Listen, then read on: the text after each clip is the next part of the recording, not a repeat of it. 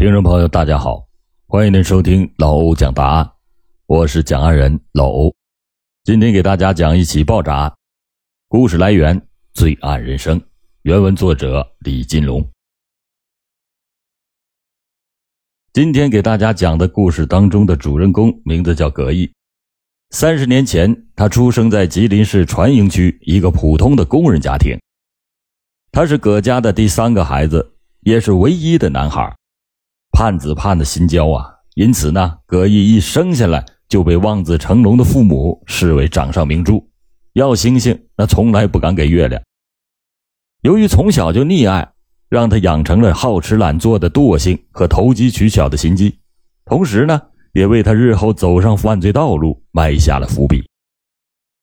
任何一种罪恶啊都不是与生俱来的，葛毅呢也是一样，他顺利的念完了小学、初中、高中。在他的头上，始终萦绕着耀眼的光环。他的学习成绩并不好，然而，但凡是他爱好的东西，就一门心思的琢磨到底。他在一个化工学校读书的时候，学的是化工专业，老师讲的爆破知识引起了他浓厚的兴趣。两年后，就在他刚刚满二十岁的那年秋天，他从化工学校毕业了。学校当时是不包分配，没有工作，也没有收入。日益膨胀的各种欲望，又是那么强烈的灼烤着他的心房。当时吉林市的煤气生意很红火，但危险性很大，很多人都是望而却步。而葛毅学的是化工专业知识，正好派上了用场。靠着父母的资助，他又筹措了一笔资金，在船营区开设了一家煤气站。由于经营有方，煤气生意是做的红红火火，也给他带来了滚滚的财源。几年的时间里，他就挣了十万多元。听到一个梅河口的亲戚说啊，那里的煤气生意那更好做，于是他又把业务拓展到了另一个城市。在父母的操持下，葛毅呢早早的成了家。在一年以后，媳妇儿又给他生了一个大胖儿子，乐得他呀是整天都合不拢嘴。生意做得顺，但他的心已被妻儿恋住了。他很快厌倦了这种劳心费力、风里来雨里去的生活。这有了点钱，便寻思着有一天能稳稳当当的足不出户当个老板。时隔不久，好好的煤气生意，他说不干就不干了。他在繁华的珲春街对了一个门面，准备开一家小酒馆，吆五喝六的挣现钱。但此时手头的钱还不够，父母就把多年来辛辛苦苦积攒下来的十万多块钱全部都给拿出来，资助儿子开了一家名叫“美食家”的饭店。这刚开始的时候，生意还过得去，可对于餐饮业，葛毅可就是个门外汉了。由于他不擅长经营，生意是越来越冷清，不到一年，美食家饭店便不得不关门停业。令葛毅万分懊恼的是，不但辛辛苦苦做煤气生意挣的钱搭了进去，就连父母的那十万元血汗钱也赔了个精光。父母之爱是博大的，在葛毅心灰意冷的日子里，父母并没有埋怨他，而是鼓励他重新再来。但经历了一次失败，葛毅已经振作不起来了，他感到对不起父母。发誓一定要还上父母辛苦积攒几十年的血汗钱，但他的心思已经不在合理合法做生意上了，而是一心想投机取巧挣大钱。苦于发财无门，葛毅就整天的四处游荡。有一天，他的连襟儿孙远江在本溪被人打了，便央求他一起前去报仇。正在家无处发泄的葛毅马上就点头答应了。为了武装自己，两个人在沈阳的一家体育用品商店购买了一支法令枪。葛毅突发奇想，他想啊，何不给他改装一下，让他能够打出去子弹，具有杀伤力。改装一支手枪对于葛毅来说，那实在太容易了，很快的就改装成功了，并且在前往本溪的途中，对枪支的性能进行了校验。突如其来的枪声引起了人们的警觉，本溪警方接到群众报案，很快的就把蒋毅给抓获了，而他的连襟孙远江则是福到临头各自飞，抛下葛毅逃之夭夭了。葛毅为此次的本溪之行付出了一年半的牢狱之灾的沉重代价。从沈阳市康家山监狱刑满释放以后，葛毅是感慨万千。他妻子在一家帆布加工厂打着小工，每个月的工资还不到三百块钱。七岁的儿子聪明懂事，已经是上了小学一年级。这个家太需要一个男人来支撑了。他在家里只待了不到两个月，就来到了沈阳。他是受一个狱友之托前来讨债的。那个狱友的刑期比他长，入狱前有人欠他一百多万元，他要求这个葛玉出狱以后啊帮他讨回来。当然，他也不会白让这葛毅帮忙。讲好了，讨回的债务四六分成，葛毅拿四，他拿六。在沈阳讨债讨的很是艰难。不是找不到人，就是欠债的人太蛮横，根本就没把葛毅放在眼里。在讨债的日子里，他到过北京、深圳、广州、东莞等许多地方。每到一地，他除了讨债之外，就是注意收集呀当地的电话号码本这正是他的工于心计之所在。帮人讨债终究不是长远之计，要想发大财，那就更谈不到了。在沈阳的每一天，他都思考着同一个问题：天下有钱的人那么多，怎么想办法让他们出点血，弄点钱，解一下燃眉之急？在他的心中，其实啊，早已经打好了如意算盘。就在几年前，金如超制造的那起爆炸案，曾经震惊石家庄，震惊了全国。他就如法炮制、研制炸弹，在社会上制造影响。进而敲诈那些厂长经理。全国各地的电话号码黄页上非常清晰的印着当地有影响的工厂企业的详细地址和电话号码。只要是炸弹一响，他就不信哪个厂长经理不乖乖的从腰包里把钱掏出来。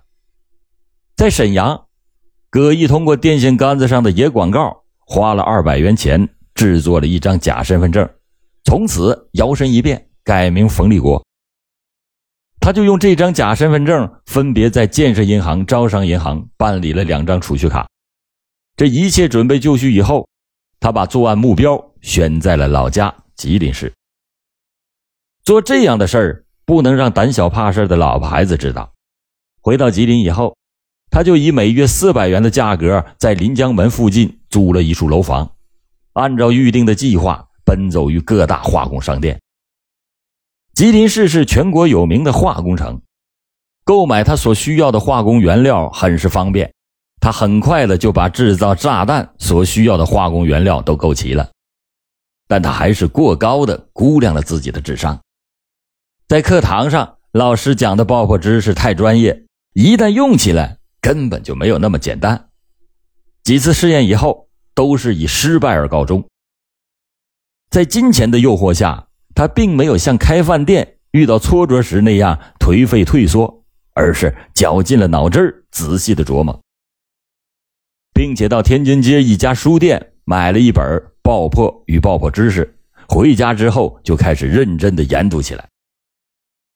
经过一番努力，配有机械定时电子引爆装置的炸弹终于研制成功了。炸弹一旦爆炸，那肯定是会引起社会的关注和恐慌。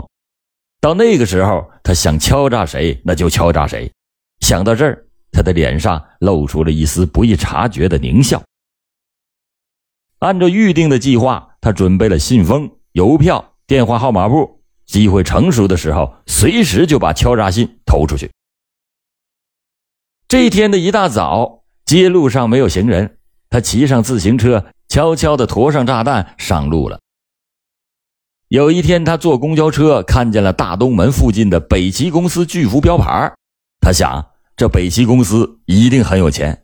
第一颗炸弹就放在这家公司的楼下，第二颗炸弹放在华南小区的一栋居民楼里。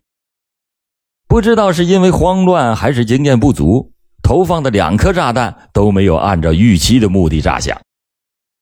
天亮以后，北汽公司的门前聚集了很多人。紧接着警笛轰鸣，民警们相继的赶到现场，疏散群众，维护秩序，封闭现场。而此时，葛毅就隐藏在围观的人群里，静静的窥视着事态的发展。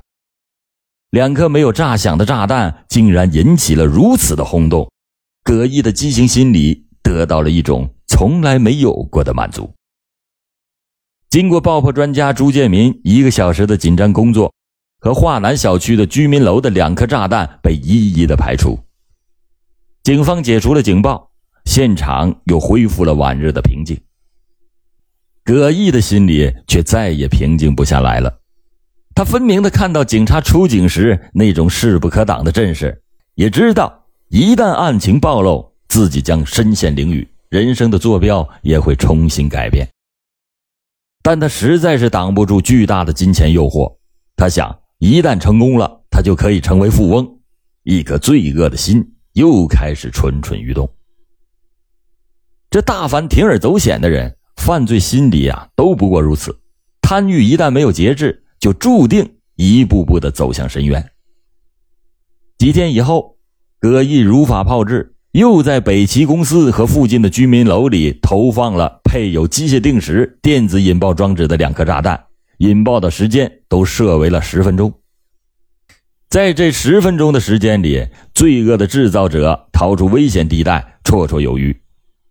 善良的吉林人。实在是不愿看到罪恶发生的血腥场面。两颗炸弹再次的令葛毅感到失望，都没炸响。这接连发生的几起爆炸未遂案，激怒了保一方平安的江城警察。躲在人群里的葛毅已经感受到了那种来自警方的咄咄逼人之势。如果要是继续再投放炸弹，那只能是自投罗网。当务之急。就是赶紧的逃离吉林市，而且是越远越好。就在当天夜里，他来不及和家人告别，租的房子也都没有退，惊魂未定的葛毅就仓皇的逃离了吉林市。爆炸没有成功，但他总是心有不甘。只要是一闭上眼睛，一张张百元的大票就在他眼前飞舞，他太盼望能一夜暴富了。他把下一个作案的目标选在了东北最大的城市沈阳。在沈阳市的西塔附近，他又顺利的租了一间楼房。接下来，他开始上街购买制造炸弹的各种化工原料。就在短短的几天内，他又制成了几颗炸弹。他精心分析了吉林市那几颗炸弹没有响的原因，又对这几颗炸弹进行了改造。他发誓。这一次一定要让炸弹在沈阳炸响。七月十二日一大早，葛毅把一颗配有机械定时电子引爆装置的炸弹放到人群密集的皇姑区房地产交易大厅二楼的男厕所里，然后他就藏在远远的角落里窥视。十分钟以后，炸弹还是没响，他不敢上前去探个究竟，就悄悄地撤离了现场。到了午夜时分。葛毅又携带着另一颗炸弹来到了铁西区南六中附近的老海饺子馆把它放到了南侧的卫生间里。十分钟以后，随着一声巨响，酒店立刻骚乱了起来，人们到处的奔跑，女士们的尖叫声啊不绝于耳。躲在暗处的葛毅高兴的是手舞足蹈，他知道这是爆炸成功了。颇有心计的葛毅。并没有马上开始下一步行动，这仅一颗炸弹的威力还完全不能在偌大的沈阳城造成太大的影响。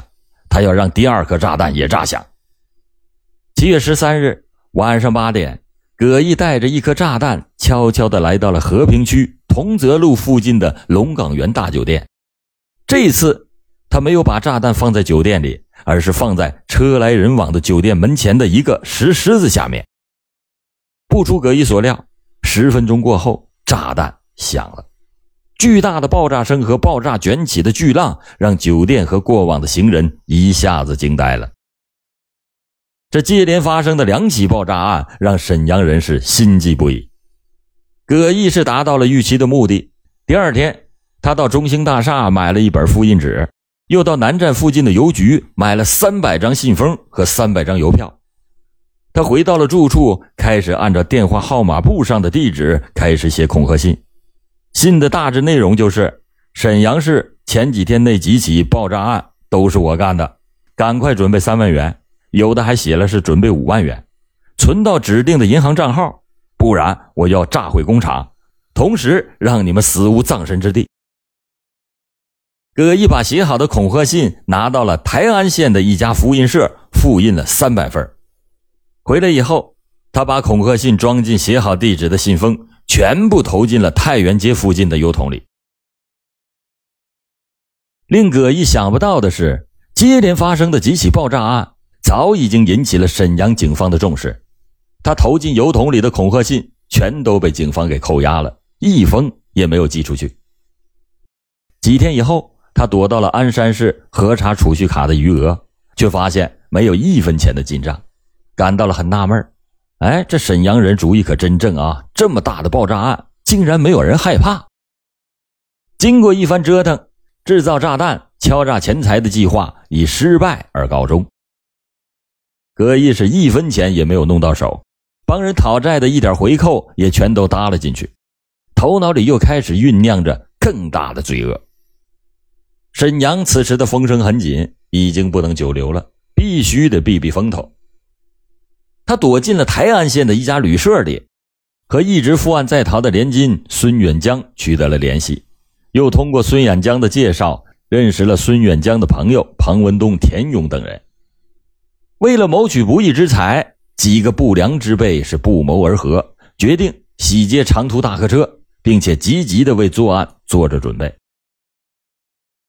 二零零二年十月初的一天夜里，葛毅、孙远江、庞文东、田勇等人携带着尖刀、木棒等凶器，驾驶着一辆庞文东从朋友手里借来的红色夏利轿车，在台安县城转盘附近尾随了一辆外地的大货车，跟踪到城郊一处偏僻的地方，五个人开着夏利车追了上来，胁迫着大货车停在了路旁。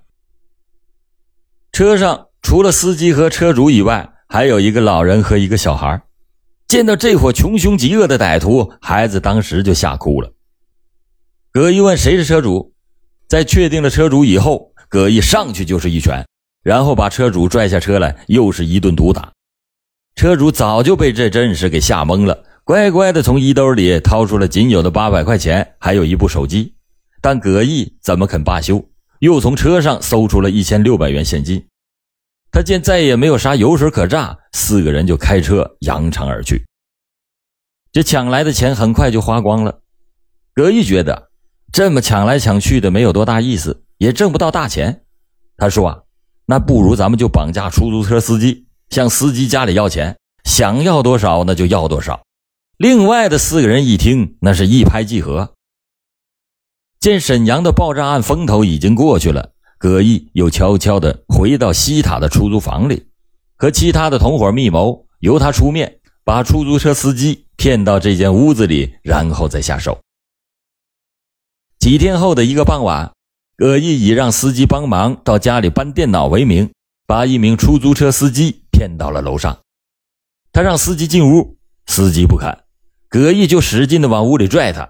这时，潜伏在屋里的孙远江等人出来了，准备对司机下毒手。司机见情况危急，一边的大声喊着救命，一边拼命的向楼下跑去。葛毅等人一把没拽住，撵又没撵上，知道这下坏事了。他们也顾不得许多了，慌不择路的逃离了这间小屋。这忙中出错，逃跑的时候，葛毅把随身携带的挎包丢在了楼道里。里面有电话号码簿、录音机，还有冯立国的身份证。当警方接到报警，赶到这间小屋的时候，五名歹徒早已经是逃之夭夭。令葛毅担心的是，不单单是那张冯立国的身份证，警察在他租住的房屋里搜取到了大量制造炸弹所需要的化工原料以及其他的犯罪证据。缠绕吉林、沈阳两地警方三个月之久的系列爆炸案，终于露出了冰山一角。沈阳是不能待了，警察很快的就会他们进行地毯式的排查，尤其是那个出租车司机，很快的就会把他们给指认出来。坏人有坏人的生存逻辑，在大难临头的时候，他们选择了一个很本能的脱身方式，那就是纷纷做鸟兽散。一个月以后，风头渐渐过去了，整天憋在鞍山的一家旅馆里，葛毅是百般聊赖，那欲壑难填的头脑又开始蠢蠢欲动，他要尽快的发财，首先要还上父母的那十万多块钱。连日的遭遇使他感到人多容易坏事一个人干又势单力薄，他就悄悄地联系上做事胆大心细、不计后果的田勇。这次他们把作案的目标选在了辽中，这是沈阳市管辖的一个小县城。有一天傍晚，两个人在辽中县的一个转盘处物色到了一辆白色的捷达出租车，他们告诉司机去牛心坨。车开到途中，坐在副驾驶位置上的田勇提出来，他要上厕所。司机这刚一停车，葛毅在后面就把刀架在了司机的脖子上。随后，田勇也从衣兜里掏出了一根绳子，准备把司机绑起来。没想到这司机是奋力的夺刀，双手顿时是鲜血淋漓，接着脖子也被划出血来。但是他终于是寡不敌众，被两名悍匪按在了身下。他们从司机的身上翻出了五百多块钱，还有一部手机，把司机的手脚捆得那是严严实实，嘴和眼睛也都封上了胶带。他们把司机锁到了后备箱里边，把车开进了附近的一座大山，潜藏起来。按照预定的计划，两个人打电话向司机的家里要钱，他们说八万元，一分都不能少，不然就把人质杀掉。司机的媳妇儿显然是吓坏了，他说啊。别伤人就行，钱我们会想办法。